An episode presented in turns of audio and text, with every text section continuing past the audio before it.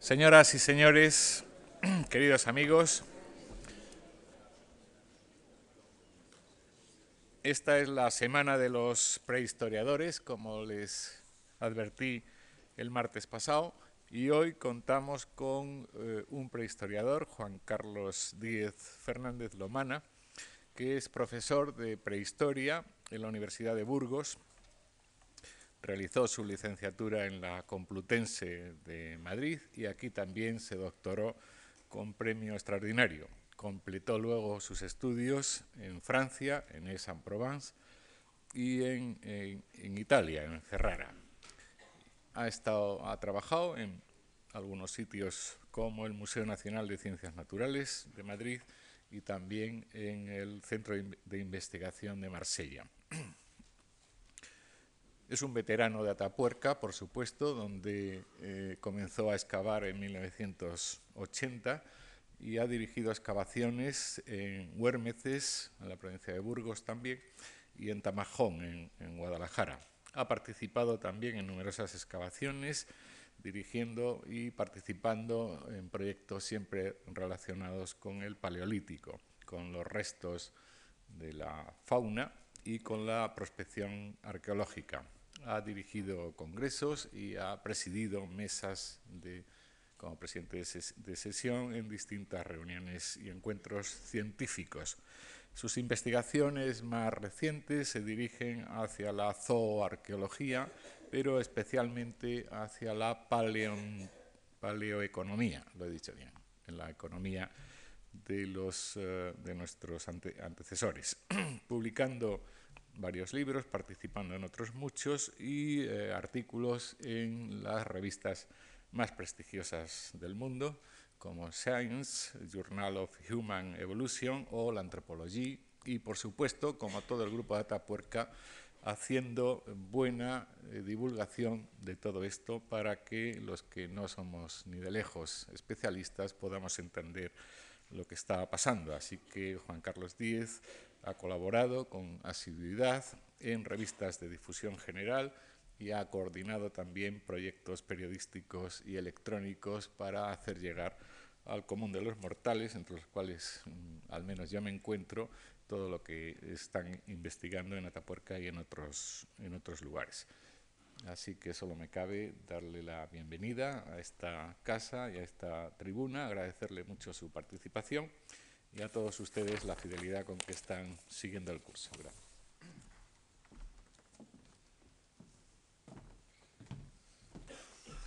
Muchísimas eh, gracias, muchísimas gracias a la Fundación Juan March por haber deseado eh, mi presencia aquí ante este numeroso auditorio. Y gracias también al coordinador del curso, José María Bermúdez de Castro, mi buen amigo, con el que he trabajado muchísimos años precisamente en, eh, Madrid. Eh, la conferencia que voy a, dar mm, desde una perspectiva de, eh, divulgación tiene que ver con un aspecto mm, importante, cardinal dentro de lo que es el proyecto de investigaciones de la Sierra de Atapuerca y tiene que ver también con aspectos que normalmente agradan a la mayoría del público porque tienden a hablarnos de un aspecto que en muchas ocasiones eh, ha suscitado o crea imágenes contrapuestas en la gente.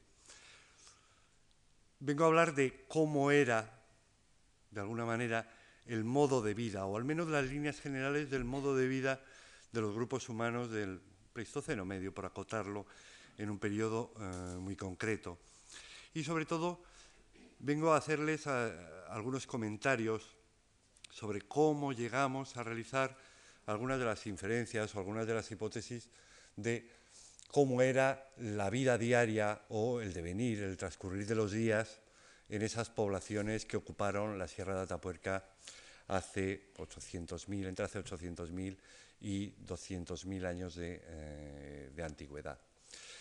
Y para hablarles de ello, lo hago o lo realizo a través de una serie de restos que proporcionan una información yo creo que relevante para conocer lo que era eh, el modo de vida y la estrategia más primaria eh, de estos grupos humanos como es la alimentación. Primordialmente voy a basarme para reconstruir o al menos para reconocer algunas de las pautas del sistema económico que tenían los grupos humanos en esos vestigios que aparecen mezclados y esparcidos por los yacimientos arqueológicos junto a eh, los restos de la tecnología y que nos informan, no son prueba directa de, de qué se alimentaba el ser humano y cómo era o cómo ocupaba el nicho eh, ecológico en el que estaba. Y sobre todo, y yo creo que por darle una perspectiva optimista, ¿por qué de esas estrategias por las que optó esos grupos humanos tuvieron éxito y nosotros somos un poco la prueba más fehaciente o más palparia de dicho, eh, de dicho éxito? Eh, cuando quieran voy a pasar una serie de diapositivas para ilustrar precisamente todo esto que vamos a, comentar. Bien. Como todos ustedes eh, saben, la humanidad nace en África y ahí es donde se desarrolla buena parte del primer registro que tenemos de los seres eh, humanos. Simplemente a efectos de marcar la charla, podemos decir que los homínidos, es decir, los seres humanos que empiezan, o seres que empiezan a caminar sobre dos piernas, que es en concreto lo que significa la palabra eh, homínido, digamos que adquieren una línea evolutiva hace aproximadamente propia, hace unos 5 millones de años. Y casi todo el registro hasta hace dos millones de años lo tenemos circunscrito precisamente a ese territorio africano en torno a los dos millones y medio de años, ya prácticamente le tenemos, eh, tenemos a los grupos humanos repartidos por lo que es eh, el África y viven o están en unos ecosistemas muy propios, muy particulares, que corresponden a áreas ecuatoriales y a áreas, eh, llamémoslo así, tropicales. Pásela, o voy a ir dando aquí la siguiente. Aproximadamente hace unos dos millones de años, los grupos humanos, unas poblaciones en concreto que se les conoce con el nombre de Homo ergaster, van a protagonizar la salida del continente africano, el poblamiento de lo que actualmente denominamos eh, Eurasia, y van a inaugurar de alguna manera lo que es la historia en nuestro ámbito geográfico oh, más cercano. Estas eh, poblaciones de Homo ergaster se especula que están hace 1,6, es decir, 1.600.000 años, en todo lo que es el sureste de Asia y van a inaugurar una línea evolutiva que se conoce bajo el nombre de Homo erectus en el continente asiático. Este eh, esquema filogenético propuesto precisamente por el equipo investigador de Atapuerca recoge cómo existe una línea filogenética propia del continente asiático que se engloba dentro de lo que se conoce como formas del tipo Erectus. De esas poblaciones que viven en África y que protagonizan esa salida, como he dicho antes, del continente africano, parece ser también que hubo determinados grupos que llegaron al continente europeo y que de alguna forma tuvieron una historia evolutiva propia, distinta a las poblaciones que quedaron en el continente eh, o en la zona más asiática de lo que es el continente precisamente euroasiático. Estas poblaciones que llegan a Europa se les conoce o han sido agrupadas bajo el término de Homo antecesor, precisamente gracias o en función de los hallazgos recuperados en uno de los yacimientos de Atapuerca, en concreto en la Grandolina. Aquí van a desarrollarse, aquí van a permanecer, aquí van a evolucionar en el sentido general del término, dando lugar a poblaciones neandertales. Entre medios, es decir, entre esas poblaciones de Homo antecesor reconocidas en la Grandolina de Atapuerca y esos neandertales que van a ocupar buena parte de nuestro continente europeo y también en parte del asiático, se encuentran las poblaciones o los grupos humanos que vivieron también en la Sierra de Atapuerca y que se conocen bajo el nombre de Homo heidelbergensis, en honor a una localidad eh, alemana que se conoce actualmente con el nombre de Heidelberg. Esas poblaciones o esos grupos humanos de Homo heidelbergensis ocupan varios yacimientos en la Sierra de Atapuerca y han dado un magnífico registro en particular en el yacimiento que se conoce como la cima de los huesos en Cueva Mayor. La línea de los neandertales parece que se extingue y parece que luego, con posterioridad, hace unos 100.000 años, hay un nuevo éxodo de poblaciones africanas que va a poblar de nuevo todo lo que es el continente euroasiático y que va a dar lugar precisamente a todas las personas que estamos aquí, es decir, a nuestra propia especie.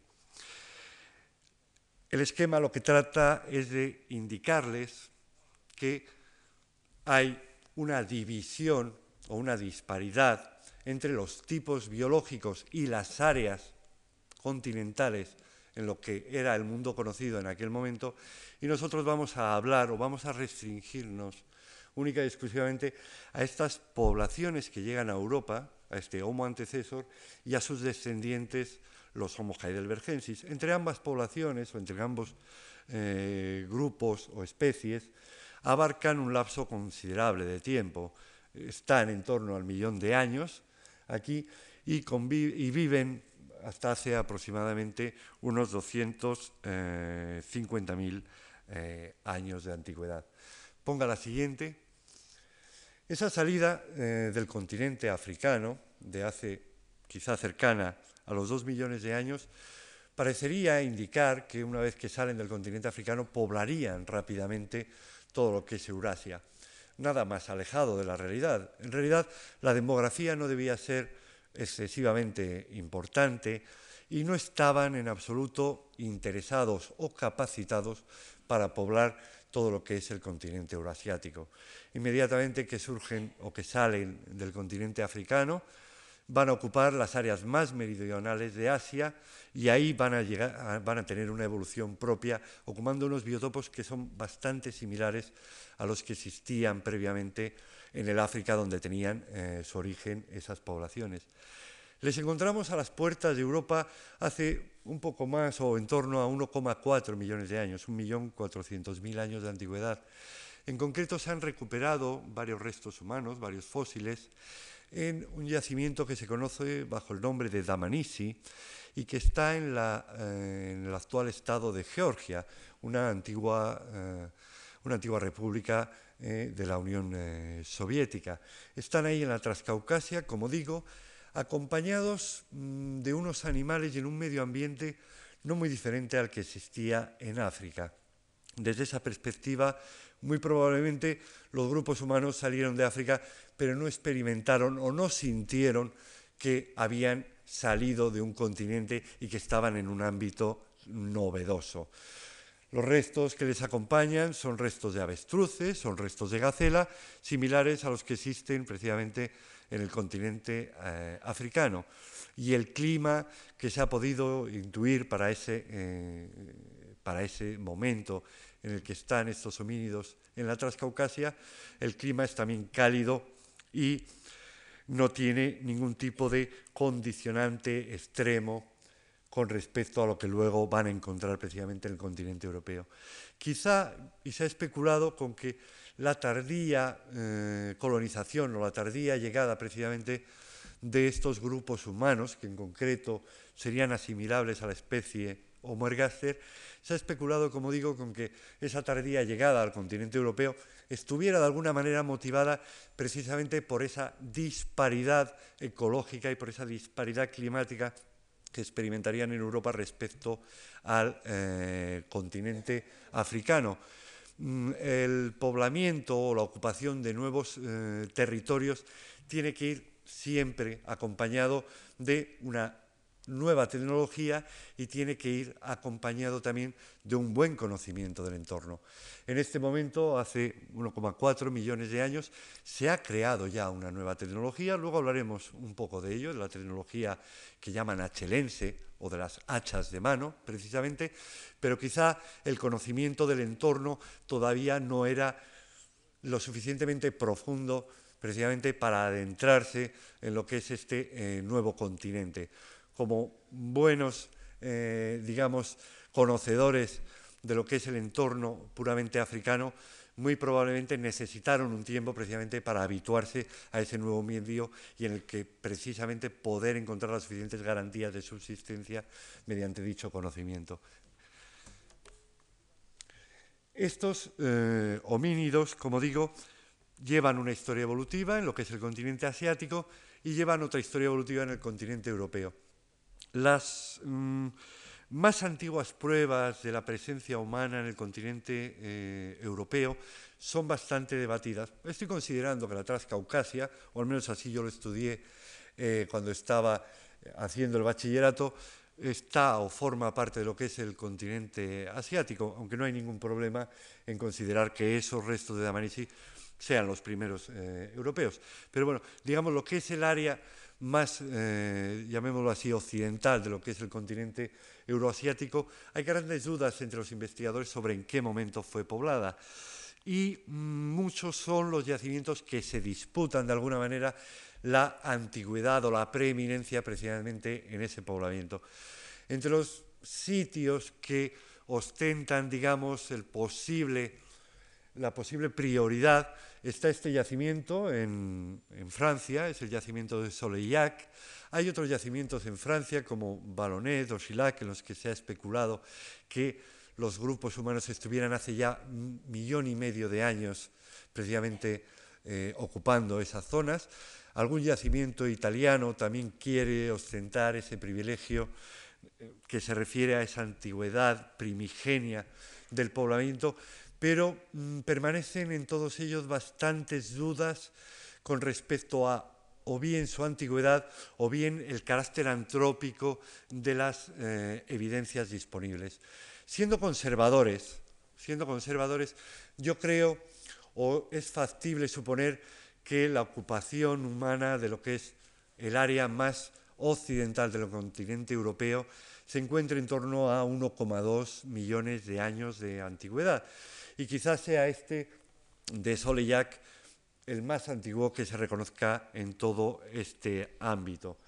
Desde luego, tiene algunos detractores y menos detractores tiene las evidencias que hemos encontrado en la Sierra de Atapuerca, aunque son un poquito más recientes. En concreto, este depósito, que es eh, la cima del elefante, en lo que llaman la trinchera del ferrocarril de la Sierra de Atapuerca, ha revelado en los estratos inferiores, en todo este ámbito que señalo con el puntero, una serie de fragmentos de esquirlas, de pedernal, de sílex, que parecen indicativas de que un ser con capacidad de crear instrumentos ya ocupaba eh, la sierra y ocupaba en concreto Europa en esos eh, momentos. Aquí, en este, en este lugar, y rodeado de elefantes, hipopótamos, águilas de cabeza blanca, en un entorno en que los cursos de agua serían muy abundantes y en el que el medio no refleja gran rigor climático, es decir, que quizá pudiéramos estar ante un medio más o menos templado, tenemos esas primeras o primarias evidencias de la presencia de los seres humanos, al menos en lo que es la península eh, ibérica. Esta eh, indudable presencia eh, humana ya en la Sierra de Atapuerca lo que nos está hablando es de que los grupos humanos están conquistando o están accediendo a nuevos territorios y bastante diferentes a los que tenían en el continente africano. Curiosamente, todas las evidencias antiguas que tenemos de poblamiento en Europa están bastante concentradas en el sur precisamente de Europa. Es decir, tenemos indicios de que hay ocupaciones humanas de más de un millón de años, precisamente en Italia, las tenemos en el sur de Alemania, las tenemos en buena parte de Francia y en particular en el sur y las tenemos en la península ibérica. Es decir, los grupos humanos, a pesar de que han cambiado mm, de ambiente y que se están encontrando con un ecosistema distinto al africano, están tendiendo a buscar las áreas más meridionales, las áreas más cálidas, las áreas precisamente más similares a ese continente africano. Y aquí, en la Sierra de Atapuerca, que es ese macizo que ven con una gran vegetación, precisamente aquí representado, lo que van a encontrar es un ecosistema bastante diferente al que tenían en África. Aquí los ríos no tienen el caudal que tienen muchos de los ríos en África y tienen unos ecosistemas o tienen unos medios geomorfológicos bastante discontinuos y tienen unos medios geomorfológicos con los cuales los tránsitos son mucho menos, eh, mucho menos desarrollados que los que tienen en el continente eh, africano. Y además se trata de un medio en el que se van a encontrar con una gran variabilidad estacional, frente a cierta homogeneidad en la presencia de recursos en todo lo que es los ámbitos más tropicales, se van a encontrar con un medio en el que hay grandes fluctuaciones, no solo del clima general, eso que habéis oído hablar de glaciaciones, de periodos fríos, de periodos cálidos, sino incluso dentro de los periodos más fríos y dentro de los periodos más cálidos, con cierto eh, desfase o con cierta alteración de los recursos entre lo que es veranos e inviernos, lo que son primaveras y lo que son eh, precisamente otoños. En este momento, esta es una vista desde una de las cuevas de lo que podían ver los grupos humanos que ocuparon eh, la sierra, podemos apreciar muy bien esos ambientes más o menos contrastados en muy poca distancia, es decir, en prácticamente 5 kilómetros tienen alta montaña, tienen eh, laderas o terrazas, tienen fondos de valle, tienen prácticamente todo un cambio de nichos diferente o contrastado a lo que es ese medio quizá más africano al que estaban acostumbrados, donde grandes llanuras inundaban en este momento en torno a algo más de un millón de años, cuando ha habido unos ligeros cambios climáticos que tienden a hacer un poco más frío y menos arbolada la superficie, eh, la superficie terrestre. Aquí lo que van a encontrar los grupos humanos son una serie de animales bastante similares a lo que tenían en el África, pero digamos que con ciertas particularidades. Es decir, aquí ya no vamos a encontrar avestruces, no vamos a encontrar gacelas, y vamos a encontrar, digamos, un nicho ecológico en el cual los predadores son algo diferentes a los que ellos conocían en el continente africano. Con ellos van a convivir tigres de dientes de sable, van a convivir unos leopardos, como el aquí representado, van a convivir con panteras, también con leones. Al ocupar este nicho se van a encontrar realmente con unos grandes competidores a la hora, por ejemplo, de cazar, de encontrar nutrientes animales. Y se van a encontrar también con algunos animales que no conocían hasta entonces, como son varios tipos de lobos o de grandes cánidos que no había en el continente africano. Si querían alimentarse de carroña, tenían algo más de, de, posibilidades que las que tenían en el continente africano. Aquí no había tanta variabilidad en lo que son las especies de hiénidos o de carroñeros. En general, prácticamente solo hay una línea eh, de hiénidos, hay dos, pero bueno, una es prácticamente eh, inexistente o muy, muy rara en el registro europeo. Solo se van a encontrar con una línea de hiénidos. Posibilidades de carroñero de carroñero podían ser algo mayores que en África, pero podían ser también dificultosas porque los hiénidos estaban precisamente en este tipo de ecosistema como lo estaban también en el África. Se van a encontrar también con numerosos animales que ya conocían, elefantes, rinocerontes, estos serían unos molares superiores de rinoceronte, estos serían unos dientes inferiores de rinoceronte. Se van a encontrar con animales que no conocían en África, como eh, grandes cérvidos que había aquí, Van a encontrarse también con équidos, con varios tipos de bóvidos, como los bisontes o los antepasados de los toros eh, salvajes. Un ecosistema mm, realmente rico en herbívoros y que a priori podía sustentarles o podía darle buenas eh, claves o buenos ambientes o buenas posibilidades de alimentación. Es también, mm, como digo, un medio nuevo, con recursos menos predecibles, en las cuales también la recolección sería más dificultosa. Se supone que buena parte de las estrategias humanas de alimentación irían también mm, relacionadas o direccionadas hacia lo que son tubérculos, frutos, semillas, es decir, a lo que tradicionalmente se denomina el componente vegetal. En los trópicos, buena parte de ese componente vegetal tiene largos periodos en los que es accesible. En los ambientes más fríos y en los ambientes más estacionales, esos recursos vegetales son mucho menos predecibles. Es decir, el conocimiento del entorno debía ser importante y debía basarse precisamente en esa impredecibilidad de esos recursos precisamente vegetales. Aquí en el gráfico se ponen una serie de especies que pueden ser consumidas vegetales por los grupos humanos y se ponen su fluctuación precisamente en diferentes épocas del año. El gráfico lo que trata es precisamente de plasmar que ese tipo de recursos que tan abundantes eran en ambientes tropicales no lo van a ser tantos en estos nuevos ambientes precisamente de Europa.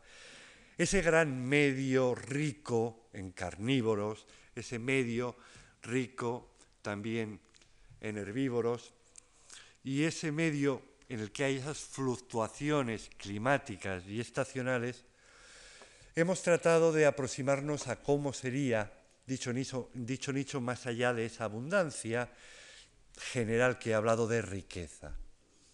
Para ello, y con el fin de tratar de averiguar o tratar de conocer cuál sería el nicho ecológico específico que ocuparían estos grupos humanos al llegar, es decir, dónde se situarían dentro de la cadena trófica, se comportarían como grandes superpredadores, como pequeños predadores, apenas o poco se distinguirían del nicho de los herbívoros o de los insectívoros o los frugívoros, es decir, qué lugar ocupan dentro de ese ecosistema.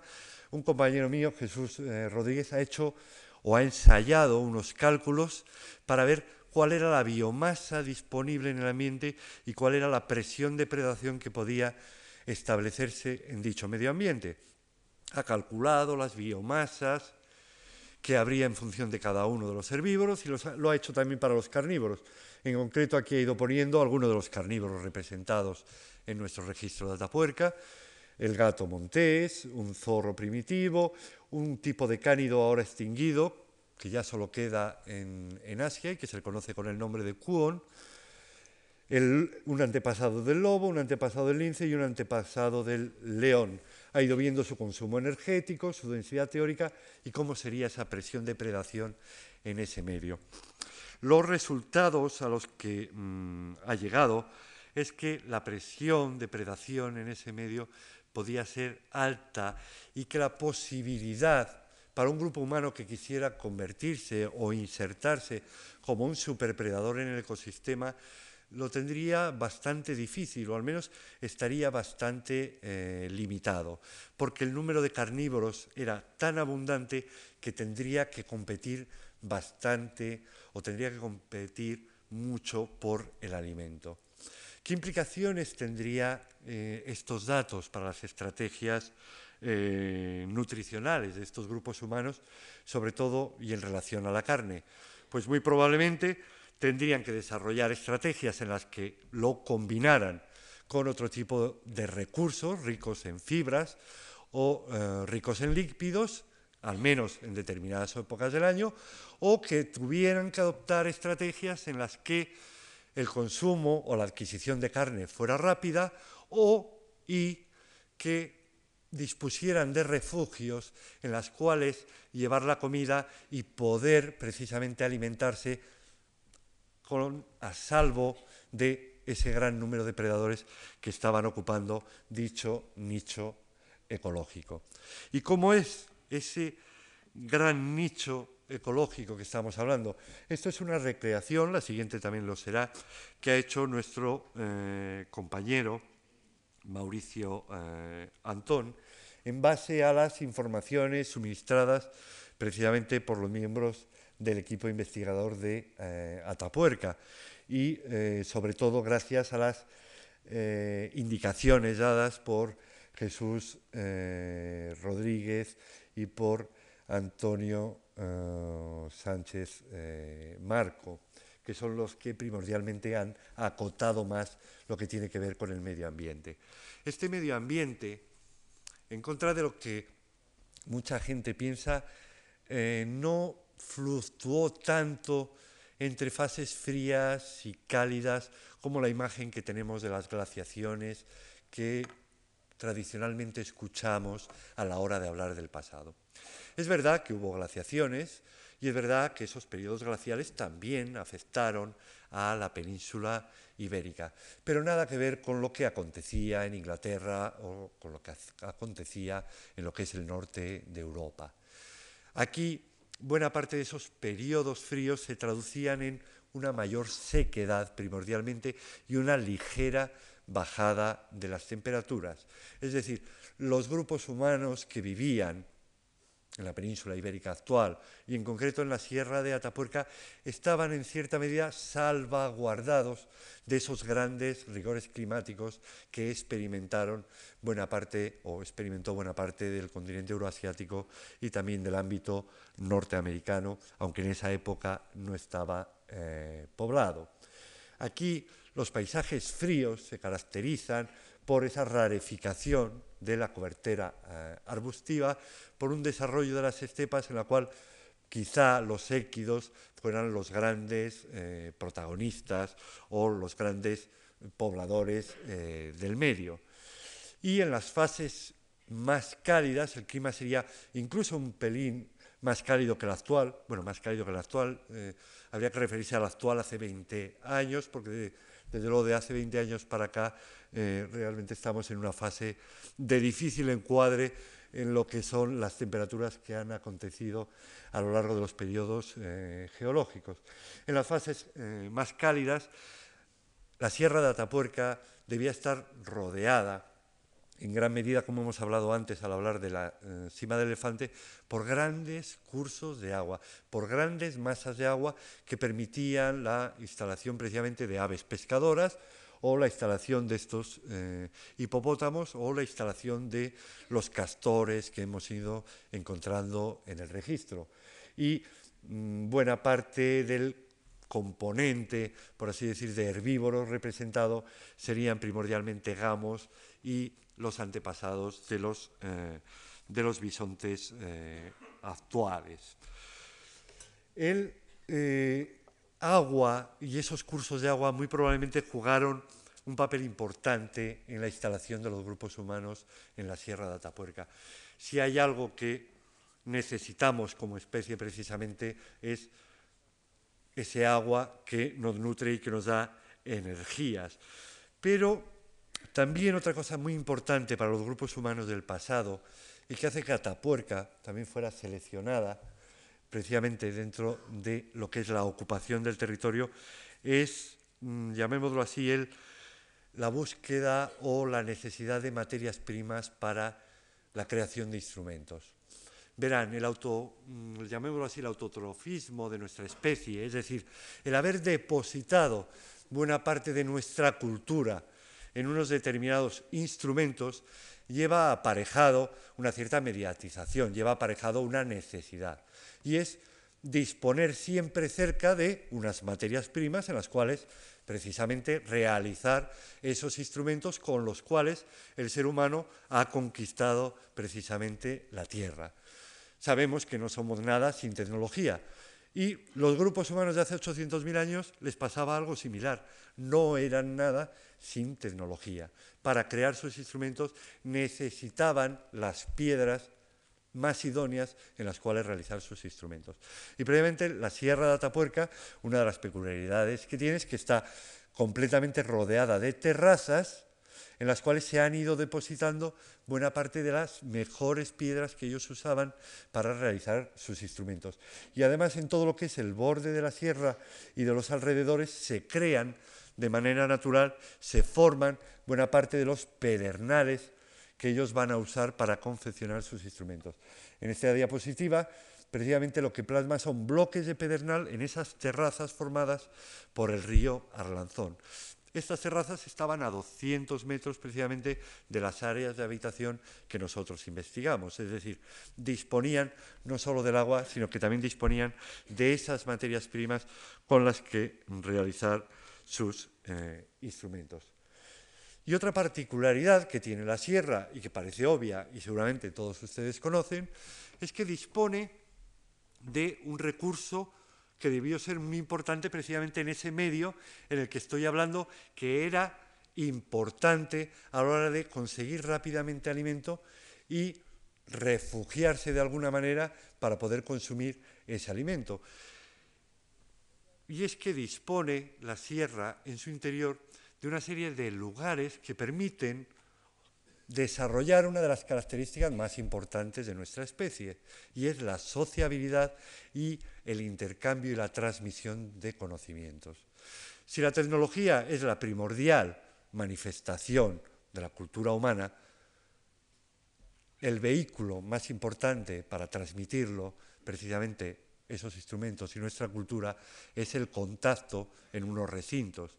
La, eh, Sierra de Atapuerca contiene en su interior todo un registro geológico que ayudó a que fuera seleccionado por los grupos humanos. Todo su interior está agujereado. Toda la sierra está llena de cuevas que permitían la instalación de grupos humanos y en los cuales previamente podían consumir ese alimento y podían reunirse precisamente para intercambiar la información y para transmitir eh, la cultura. En este momento llevamos, es algo más de 30 cavidades catalogadas. Suponemos que el número de cavidades son el triple de las hasta ahora conocidas, pero como ustedes comprenderán no podemos meter eh, sensores y hacer prospecciones de tipo magnético o eléctrico por toda la sierra para localizar nuevas cavidades, pero como buen conducto kárstico que es, es decir, como buena red de galerías interconectadas que hay en la sierra, muy probablemente todo, absolutamente todo su interior estaría lleno de ellas. Y en esas cuevas que también uh, necesitan los seres humanos para realizar buena parte de sus actividades, también cuentan con un compañero que muchas veces no es un compañero estimable, que son los osos que son los urcios en concreto. Aquí tenemos una mandíbula, un fragmento de mandíbula de oso, en la cual hay dos molares aquí eh, presentes. La Sierra de Atapuerca estaba llena de osos en el Pleistoceno medio. Incluso hay un yacimiento en la sierra que se conoce con el nombre de Sima de los Huesos en Cueva Mayor, que tiene miles de restos óseos que albergaba hasta centenares de osos no al mismo tiempo, sino sucediéndose en ese espacio. Es decir, era, además de los distintos carnívoros que ocupan las cuevas con asiduidad, tenemos además otro animal que, curiosamente, competía con los humanos precisamente en la instalación de esas eh, cavidades. ¿Y cuáles son las primordiales cavidades de las cuales nos han dado la información que permite aproximarnos a, a estas estrategias subsistenciales? Bueno, una es el yacimiento de la cima del elefante que hemos hablado eh, hace un momento, al hablar precisamente del primer registro que se conoce en la Sierra de Atapuerca. Otro es el yacimiento de la Gran Dolina, donde han sido recuperados restos precisamente de hace 800.000 años de esas poblaciones que antes mm, hablé o denominé de Homo antecesor. Otro es el yacimiento de la, eh, denominado Galería, es otro yacimiento que está aproximadamente a, 100, a 50 metros del anterior, también en la trinchera del ferrocarril y que ha proporcionado un abundante registro de hace aproximadamente 400.000 años de, eh, de antigüedad. También tenemos en la Sierra de Atapuerca otro lugar que acabo de hablar de él, que es la Cueva Mayor, y en concreto dentro de la Cueva Mayor hay un pequeño divertículo dentro de esa cueva, una pequeña eh, cima que se conoce con el nombre de Cima de los Huesos, que aunque no ha proporcionado un abundante registro de herbívoros, un abundante registro tecnológico, ha proporcionado numerosos restos humanos que nos van a ayudar también a dar algunas de estas claves de las estrategias de subsistencia de los grupos eh, Esto es la Sierra de Atapuerca y estos son precisamente eh, sus depósitos. ¿Y qué hacemos en la Sierra de Atapuerca? Pues muchísimas cosas. En la Sierra eh, de Atapuerca realizamos una serie de trabajos de campo y trabajos de laboratorio. Como ustedes ya saben, el trabajo de campo sobre todo consiste en lo que es la excavación, es decir, eliminar la tierra que recubre precisamente a los restos óseos, a los restos de instrumentos y recuperar esos restos óseos, esos instrumentos, averiguar bien su posición, su estado y sacar inferencias de cómo pudo ser la vida de estos grupos humanos que abandonaron precisamente esos instrumentos y esos restos óseos que con mucho cuidado nosotros eh, excavamos y extraemos. Por ejemplo, en esta diapositiva se pueden ver unas vértebras de la espalda de unos bisontes, se puede ver un coxal, es decir, el hueso de la cadera de un rinoceronte, se puede ver una falange, es decir, un hueso de la mano también eh, de un rinoceronte. Y se puede ver también un fragmento de hueso largo de un gran bóvido. Entre otros restos de los aquí recuperados hay también una esquirla de pedernal, un instrumento prehistórico realizado hace aproximadamente 900.000 años de antigüedad. Esta foto es de uno de los depósitos de la Sierra de Atapuerca, en concreto de uno de los estratos inferiores, de uno de los estratos más antiguos del yacimiento de la Gran Dolina. Esta, eh, o estos eh, huesos, estos instrumentos, son los que nos permiten, tras un laborioso estudio, decir o reconocer qué es lo que pudo haber eh, acontecido en el pasado. Sobre estos restos, lo primero que se hace, y por eso yo les estaba diciendo qué era cada uno, es determinar a qué especies correspondieron, qué edades tenían los individuos que murieron, en qué época del año concreta murieron dichos individuos, qué partes anatómicas están eh, representadas, qué áreas nutritivas se llevaron a la cueva o no se llevaron, cuáles fueron de alguna forma las modalidades del transporte que llevaran los grupos humanos u otros animales estos restos a la cueva. Es decir, estos restos lo que nos van haciendo es dar una información de qué es lo que pudieron hacer los grupos humanos con los animales a los cuales pertenecían precisamente este tipo de huesos que vemos en la eh, diapositiva. A continuación, nosotros lo que vamos haciendo es una especie de trabajo de chinos es ir mirando cada uno de los huesos e ir identificando en ellos cuáles son las señales, las improntas que nos han dejado los ocupantes precisamente de esa cueva. Aquí tenemos unas escápulas, es decir, unos homóplatos en los cuales hay unas depresiones y hay unos bordes crenuladitos, es decir, unos bordes denticulados, que nos indican que hubo un carnívoro que mordió precisamente esos huesos. Nos están informando que había carnívoros que mordían y que comían huesos.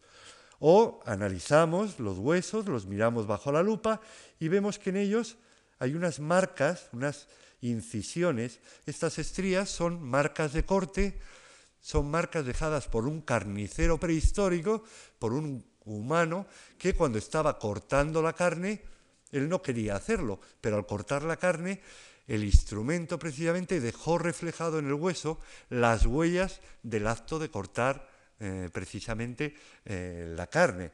Es decir, nos informa precisamente la visualización bajo la lupa de ese hueso que un humano cortó precisamente eh, ese hueso. Y lo que hacemos yo es que estoy sin gafas, entonces no soy capaz de ver si están enfocadas o no. ¿Podría usted, por favor, enfocar? Porque al parecer debe haber un problema de enfoque. ¿Mejor? Pues se lo agradezco y les echo la bronca a los 200 personas más que no han dicho nada hasta ahora. Bien, y lo que hacemos precisamente con todas esas señales que nosotros estamos viendo es precisamente el realizar luego una lectura de cuáles son los procesos que ha experimentado o que han ocurrido sobre ese hueso. Y esta diapositiva la he puesto en varias ocasiones yo en mis conferencias porque es muy ilustrativa de ello. En esta eh, diapositiva se ve, mm, bueno, ustedes no lo ven, pero fíjense de mí, es una costilla de caballo, un fragmento de costilla de un caballo primitivo, y en su superficie han quedado marcadas unas incisiones. Estas incisiones, como les decía antes, son marcas dejadas por el carnicero, es decir, por el ser humano que cortó la carne que había adherida al hueso. Y sobre ellas, es decir, encima de ellas, hay una serie de depresiones. Estas depresiones, estas improntas, están producidas por un pequeño carnívoro, un cánido probablemente de pequeño tamaño, que ha carroñeado, que ha aprovechado los nutrientes que todavía quedaban en el hueso después de que el humano quitara la carne. Y digo que lo ha hecho después porque precisamente están encima de las estrías dejadas por el carnicero. Y luego encima, además de esas depresiones, hay una serie de manchas negras que son unos óxidos y una serie de alteraciones rojizas también de otro tipo de óxidos que nos están informando de un medio húmedo en el, cual se han en el cual se han desarrollado precisamente esas alteraciones y en el cual debió estar el hueso. En fin, de alguna manera lo que nos está diciendo es que ese resto óseo es el despojo de un caballo que fue parcialmente consumido al menos por un humano, en el cual abandonó nutrientes que fueron consumidos por un carroñero y que el hueso además permaneció en un medio muy húmedo en el que se desarrollaron precisamente ese tipo de alteraciones. Es un ejemplo de esa lectura que nosotros mm, realizamos. ¿Cómo intervenía el ser humano sobre esos eh, animales? Pues intervenía primordialmente gracias a sus instrumentos. Algunos ni siquiera les desbastaba, ni siquiera necesitaba reacondicionarles en exceso. Un simple canto, un guijarro, un canto rodado, los que hay en el río, podía servir precisamente para abrir el tuétano, para abrir la caña de un hueso. O, si querían elaborar ya más instrumentos, podían desarrollar precisamente esa capacidad instrumental y desbastar, acondicionar esos fragmentos. Y son informativos la tecnología de las estrategias de subsistencia y de la alimentación porque la tecnología está inseparablemente unida a nuestro sistema económico y a nuestro modo de alimentación. En concreto, los grupos humanos que vivían hace 800.000 años en la Sierra de Atapuerca desarrollaban un tipo de tecnología que pudiéramos denominar de usar y tirar, una tecnología bastante primaria en las cuales no había un gran desbaste de los instrumentos y en los cuales se realizaba lo que es un acondicionamiento simplemente de un filo para lograr incidir en los animales o en los vegetales en lo que estuvieran interviniendo. Nos está hablando de unos grupos con poca movilidad a la hora de utilizar precisamente esas materias eh, primas y con una especie de encuentro fortuito con los recursos. Hace, sin embargo, unos 500.000 años se desarrollan o aparecen en la Sierra de Atapuerca este tipo de tecnología muy diferente a la anterior. A este tipo de instrumentos que los investigadores llaman con el nombre anecdótico de la navaja suiza del Pleistoceno, este tipo de instrumentos parece ser que servían para múltiples cosas y eran una especie de kits de viaje que los humanos llevaban consigo y que empleaban para múltiples labores nos está hablando de grupos móviles, pero que ya planifican los encuentros y que ya no están al albur de encontrar una determinada materia prima apta para sus actividades. Y hace 250.000, 300.000 años se crea una nueva tecnología, bien representada también en otros depósitos de la Sierra de Atapuerca, en el cual los grupos humanos están invirtiendo en una especialización en el utillaje, es decir, en crear instrumentos específicos para labores específicas. Un poco la dinámica actual de nuestra sociedad. Se inaugura en este momento que se crean instrumentos concretos para fines muy concretos. Lo que nos está hablando es de unos grupos humanos que lo que han logrado es un gran control de los núcleos, de las materias primas, y que luego con esas materias primas, en el momento preciso, saben hacer el instrumental más operativo y adecuado para sus labores. ese tipo de instrumentos los encontramos en la sierra y por lo tanto ya nos están informando de parte de sus estrategias. ¿Qué más nos ayuda la tecnología? Vemos, por ejemplo, como en este caso, si las piezas que encontramos remontan, casan entre sí. Lo que nos está indicando es si los grupos humanos tallaban en el lugar o no tallaban en el lugar, si hacían los instrumentos cuando los necesitaban o ya los traían hechos. De alguna manera lo que nos está hablando es de su planificación a, a largo o a corto plazo. Hay yacimientos en los que tallan en el lugar, dentro de la sierra, y yacimientos donde no tallan en el lugar. Cada uno tendrá una estrategia diferencial respecto a su entorno. Miramos también en los instrumentos la presencia de dobles coloraciones. Se conoce con el nombre de pátinas. Verán, en este objeto manufacturado, es un trozo de pedernal, es un instrumento fabricado por el ser humano, hay unas zonas muy blancas y hay unas zonas más anaranjadas. Creo que salta a la vista que hay una diferencia de color entre lo que es unas facetas y lo que son otras facetas. Este tipo de cambio de color se ha producido porque unos grupos humanos tallaron, realizaron un instrumento y adquirió una tonalidad anaranjada en función del depósito en el que se encontraba dicho instrumento. Pero pasó el tiempo se fue alterando ese instrumento por la exposición subaérea y por el propio sedimento que los minerales colorean a los instrumentos, adquirió esa tonalidad anaranjada y luego otros homínidos llegaron más tarde y en vez de tener que andar 200, 500 metros a buscar la materia prima, lo que, lo que hicieron fue mirar al suelo, posiblemente asomaba un trocito de ese pedernal y dijeron, Hombre, si ya hay aquí materia prima. Y lo que hicieron fue reciclar, reutilizar un instrumento abandonado, quizá 100, 500 o 1000 años antes, y volver a tallar y volver a reacondicionar los bordes y volver a extraer nuevas esquirlas que luego serían usadas. Es decir, nos informa de la movilidad de esa materia prima y nos informa de si esos humanos eh, tenían encuentros fortuitos o encuentros más planificados con los animales. O estudiamos también en los instrumentos las huellas de uso que quedan en los filos. Hay una investigadora, que es la que me ha pasado esta diapositiva, que se llama Belén Márquez, aquí en el Museo de Ciencias Naturales, que se dedica a observar bajo microscopio electrónico cómo quedan los bordes de los instrumentos de piedra cuando han sido usados para diferentes actividades. Es decir, las abrasiones y las señales y las estrías y los redondeamientos que quedan en los bordes de las piedras usadas para cortar un tronco son distintas a las que quedan cuando cortas madera o cuando cortas hueso.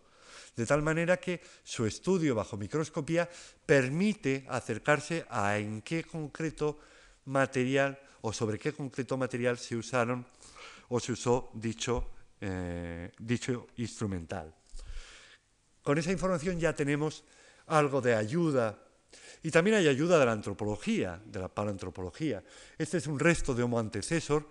Os hablará eh, José María Bermúdez de Castro el próximo día precisamente del desarrollo, porque da mm, o ayuda mucho a conocer eh, cómo eran estos grupos humanos el estudio del desarrollo, es decir, de en qué momento surge una pieza dentaria, a qué edad surge esa pieza dentaria y por lo tanto por qué grados de infancia, adolescencia, por qué estadios ha ido pasando ese individuo y si esos estadios eran eh, similares a los actuales. Os recuerdo a los profesores inscritos precisamente que leáis eh, lo que os han pasado hoy porque es imprescindible para entender este tema del desarrollo que es bastante, es bastante complejo. Bien, pues este Homo antecesor tiene unas particularidades, llamémoslo así, biológicas. Es un humano de poco más de mil centímetros cúbicos, que probablemente, por lo tanto, su grado intelectual fuera algo menor a lo que tienen los homínidos mucho más recientes y con unos desarrollos quizá algo distintos a los que tienen en la eh, actualidad los humanos. También nos informan de algunos aspectos precisamente sobre la paleoeconomía este grupo de humanos, aquí representados de nuevo por Mauricio Antón, recuperados en la cima de los huesos. Evidentemente lo que hemos recuperado son los huesos. El resto forma parte precisamente de nuestro trabajo, ese tipo de caras y ese tipo precisamente de ambiente muscular. Nos habla de individuos muy corpulentos en general que morían a una edad joven y que por tanto probablemente tuvieran desarrollos también quizá algo distintos eh, a los nuestros, pero sobre todo nos habla de que tenían grandes capacidades para moverse por el entorno, por esas peculiaridades de sus narices habituadas a la marcha a grandes distancias y posiblemente con un nomadismo eh, acentuado en lo que tiene que ver con la movilidad del grupo. Es toda una investigación que podemos, si quieren, desarrollar en alguna de las preguntas.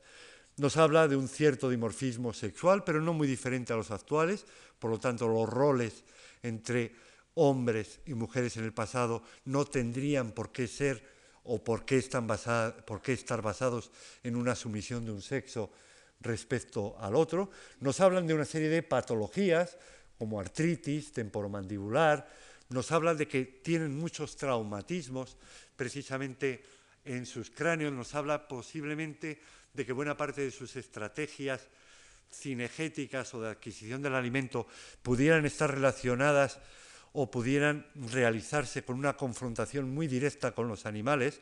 Así se ha especulado precisamente sobre las numerosas marcas que tienen en todo lo que es las paredes craneales, es decir, una especie de cowboys del, eh, del Pleistoceno. Tienen también algunas patologías más curiosas, como sorderas, o en este caso toda una infección bucal este, este homínido de la cima eh, de los huesos, quizá requiriera eh, cierta ayuda de sus compañeros durante algunos estadios de su vida, o también tenemos alguna ayuda para interpretarlo de aspectos conductuales que se han reconocido eh, investigando los restos humanos de la Sierra de Atapuerca, en investigaciones que desarrollaron Bermúdez de Castro y también en colaboración con Yolanda Fernández Jalvo, se ha visto como la boca es una tercera mano, es decir, que era empleada en muchas ocasiones para sujetar los alimentos, con labios muy móviles, a veces se cortaban cuando sujetaban el alimento con los dientes y cortaban con la otra mano las tiras de carne o las tiras de vegetales que sujetaran con los dientes. Las estrías han quedado precisamente impresas en los incisivos de estos eh, homínidos. Anecdóticamente se puede averiguar si eran diestros o zurdos precisamente estos humanos por la disposición de esas estrías. También eh, detalles anecdóticos de conducta, como que utilizaban palillos de dientes, etc. De eso José María Bermúdez de Castro sabe mucho más que yo. Y nos dan claves para interpretar ese registro, algunos yacimientos excavados en otros lugares, por supuesto, lo que es la arqueología comparada. Aquí tenemos precisamente un cercano yacimiento, que es el yacimiento de Ambrona, en la provincia de Soria, donde en las nuevas investigaciones se han descubierto restos de proboscidios, de elefantes, asociados a algunos instrumentos y los investigadores plantean cierta, eh, cierta eh, acontemporaneidad, es decir, que la muerte de muchos de los animales representada en el yacimiento de Ambrona pudiera ser o pudiera realizarse en distintos momentos, en ocasiones, que la, eh, que la presencia humana.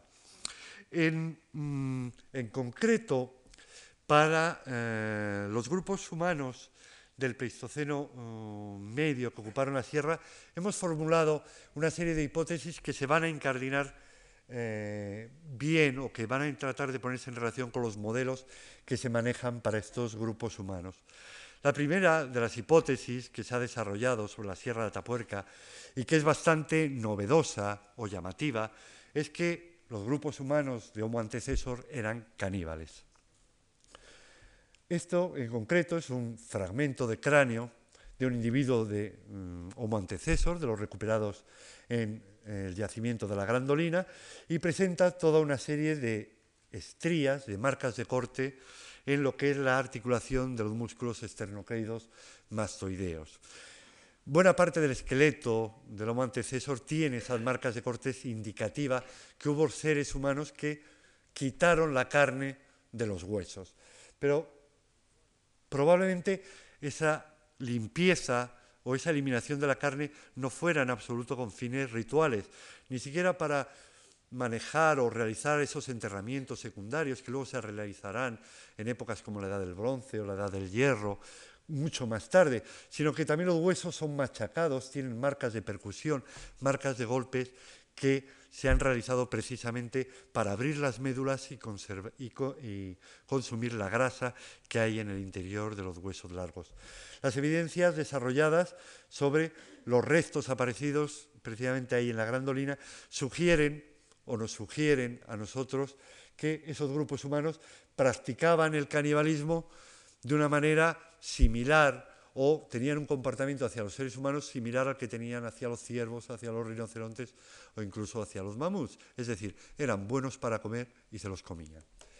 En otro de los mm, yacimientos, vamos a dejar la parte más escabrosa de la conferencia, en otro de los yacimientos, que es el yacimiento de Galería, en concreto ese yacimiento que os he comentado, que tiene aproximadamente 400.000 años de antigüedad, hemos realizado o hemos postulado una práctica que es también interesante y, aunque no es nueva, no es común en el registro del Pleistoceno europeo.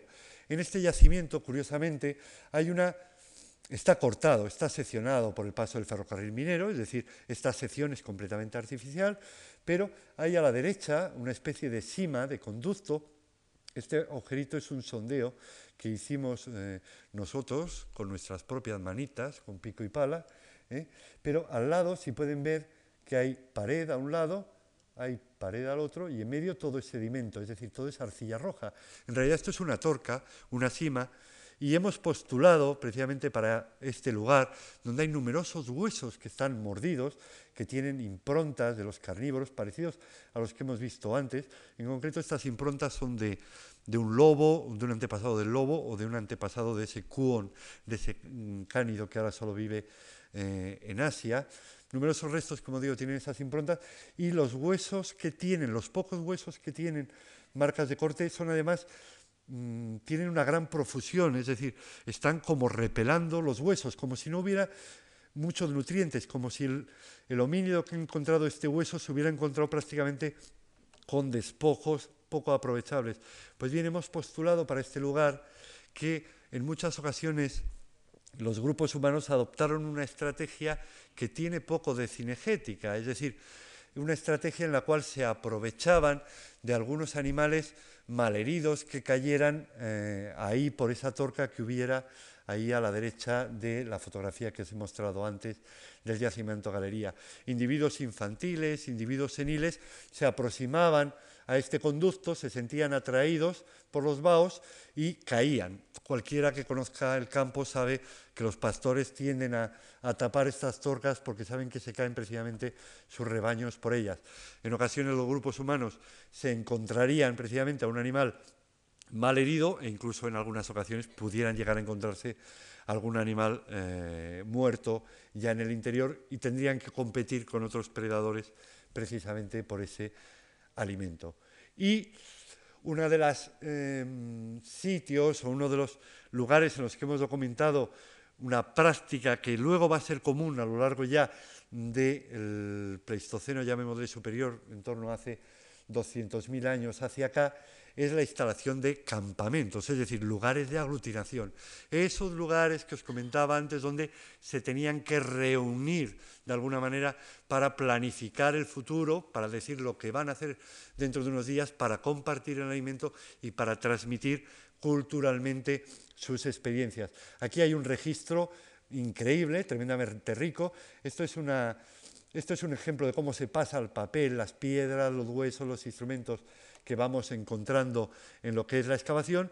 Y esto es una reconstrucción de nuevo de Mauricio Antón, en la que refleja un grupo humano en el que está desarrollando distintas actividades, esas actividades que he ido hablando antes, que se sabe o que reconocemos por el estudio de los restos óseos y de la cadena tecnológica lítica y de, de las huellas de uso de los instrumentos, un grupo humano en el que uno está con una lanza, son cazadores, están curtiendo pieles, están fabricando nuevos instrumentos y están desarrollando relaciones eh, sociales eh, entre ellos. Miren, los modelos económicos que se manejan para el Pleistoceno medio en general son primordialmente cuatro. Se habla de que los grupos humanos son o bien carroñeros por necesidad, es decir, que no tenían capacidades para ser otra cosa, o bien que alternaban o tenían un sistema flexible de caza y de carroñeo, o que eran cazadores poco adaptados, por aquello de que es una humanidad ligeramente distinta que la nuestra. Hay alguno incluso que llega a decir que son cazadores plenamente desarrollados, pero estos son los menos, eh, por así decir. Es decir, de alguna manera las estrategias de subsistencia se basan, o las que podemos basarnos en los restos animales, se basan desde el carroñero de necesidad hasta la caza por estos grupos humanos como plenamente desarrollada. El componente vegetal no suele quedar impreso o no suele quedar conservado en los yacimientos y probablemente no sea difícil conocerlo. Hay estudios de los oligoelementos, también hemos hecho estudios sobre patrones de microestriación dentaria que nos hablan que quizá la mitad de los alimentos que conseguían los grupos humanos o que, de los que se nutrían venían precisamente de alimentos vegetales, pero son siempre estimaciones bastante indirectas sobre el comportamiento.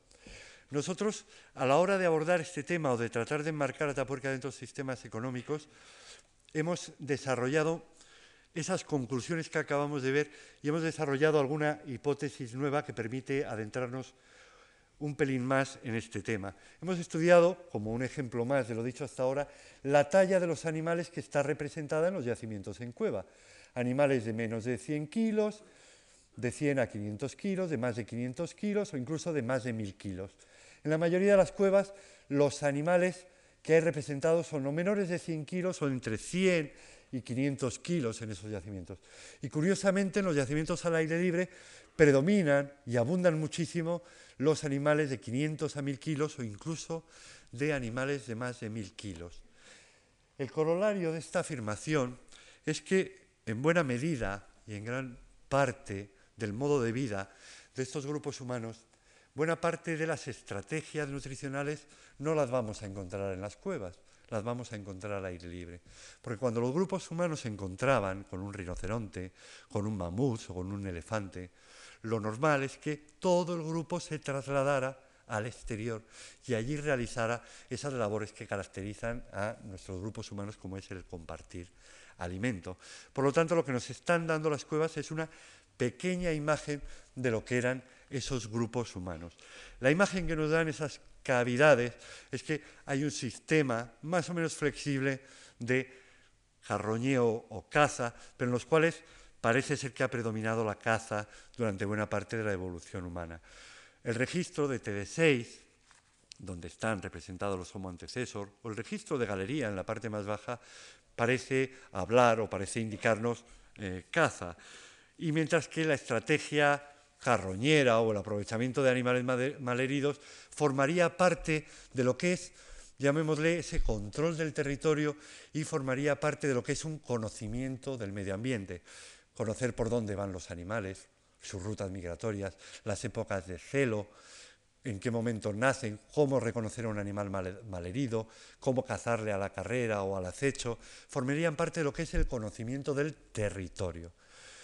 Y si buena parte de las estrategias se desarrollan al aire libre y buena parte de las estrategias de subsistencia están condicionadas por ese conocimiento del entorno, no cabe duda que ese conocimiento del entorno será básico precisamente para conocer a esos grupos humanos. Y acabo precisamente con este o con esta aproximación al entorno. Desde hace un par de años estamos desarrollando investigaciones en todo lo que es el área exterior. Trabajábamos sobre el microespacio, las cuevas. Ahora estamos reconociendo todo el entorno. Estamos trabajando sistemáticamente 10 kilómetros a la redonda de los yacimientos para reconocer absolutamente todas las evidencias prehistóricas que existieran al lado de esos yacimientos en cueva. Por supuesto, no vamos solo a, lo más antiguo, incluso reconocemos las evidencias de épocas pre o protohistóricas. Estos dientes de hoz, por ejemplo, se crearon hace aproximadamente 5.000 años solamente de antigüedad y han sido reconocidos en esas prospecciones.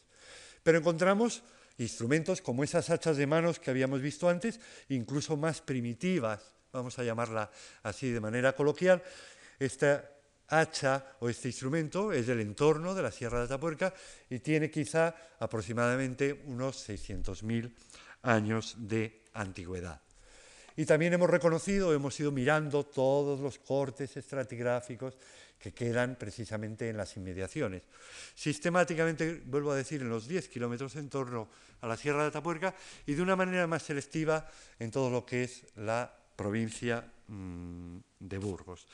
Como digo, salimos del microespacio y al macroespacio. ¿Y aquí qué es lo que encontramos en todo lo que es este ámbito externo que nos puede ayudar? Realmente, hasta ahora, eh, y esta es la última diapositiva, hasta ahora la Sierra de Atapuerca lo que nos había ido dando es los grandes eventos de la conquista humana, los grandes eventos de cuándo se coloniza en un momento determinado la sierra, de cuándo adquieren el fuego, de cuándo hay una innovación tecnológica, de cuándo hay una actividad de canibalismo. Y ahora lo que estamos haciendo es dedicarnos un poco a la cotidianeidad. Yo creo, y probablemente estén de acuerdo ustedes conmigo, que el 99% de lo que somos y de nuestras actividades son muy cotidianas, son muy repetitivas. Es verdad que los grandes acontecimientos nos marcan para toda la vida, la muerte de un familiar, encontrar un trabajo, un compañero, compañera, sucesivos compañeros, compañeras, pero esos son eventos muy puntuales. En realidad, de, de un gran evento que realmente nos marca, el resto que hacemos, los lunes, los martes, los miércoles, la cotidianidad. Yo he venido y he roto una cierta cotidianidad, pero mañana ya será puramente cotidianidad. La cotidianidad es lo que estamos buscando. Y curiosamente estamos alcanzando ya en primicia, les digo para ustedes, unos buenos resultados que habremos de confirmar sobre estas estrategias. Los grupos humanos de ese Pleistoceno medio nos están dejando una gran información, un numeroso registro en las grandes cuencas fluviales, en los grandes ríos. Son poblaciones muy nómadas que siguen los grandes cursos de agua. Ahí nos dejan los grandes yacimientos reconocibles al aire libre.